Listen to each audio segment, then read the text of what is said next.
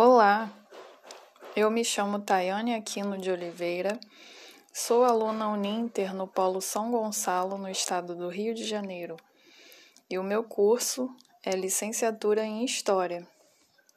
Nesse podcast, vou apresentar para vocês as contribuições de personagens femininas em nosso cotidiano e na nossa história. Mais especificamente, falaremos sobre Rose Marie Muraro, escritora, intelectual e feminista brasileira. Você já ouviu falar na Cleópatra? E na Madre Teresa de Calcutá? E Princesa Isabel conhece? Claro que sim.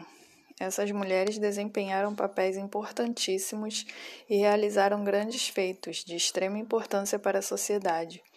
Mas elas não foram as únicas. Existem várias outras mulheres que foram de extrema importância para chegarmos ao modelo de mundo que temos hoje. Mas seus nomes e seus feitos não são de conhecimento de todos. Você conhece mulheres que desempenharam e desempenham papéis importantes na sua cidade ou região? Aqui no Rio de Janeiro, Rosemarie Mouraro foi uma das vozes mais importantes do feminismo no Brasil. Nasceu em 1930, intelectual, apaixonada pelas letras, publicou mais de 40 livros, inúmeros artigos e poesias.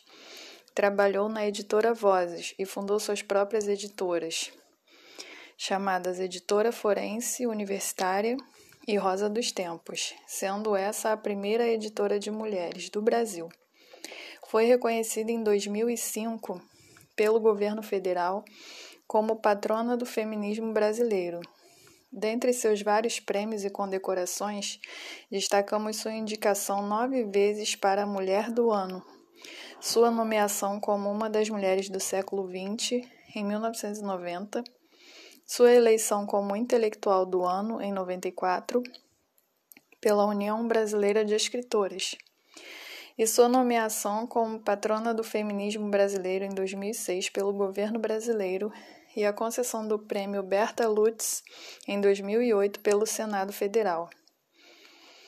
Rose Marie Muraro morreu em 21 de janeiro de 2014 no Rio, aos 83 anos.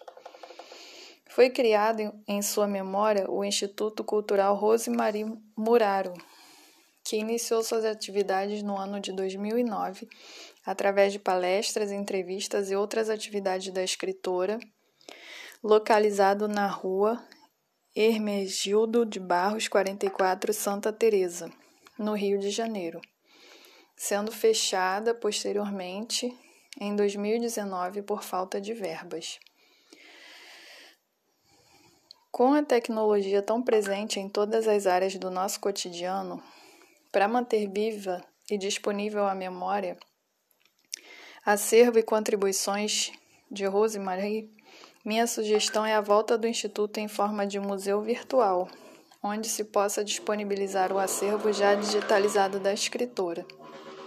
Bom, chegamos ao final deste podcast. Obrigada a todos que ouviram. Para saber mais sobre esta incrível mulher e seu papel na história, indico a leitura do livro Memórias de uma Mulher Impossível, em que fala de seus feitos. Um grande abraço a todos.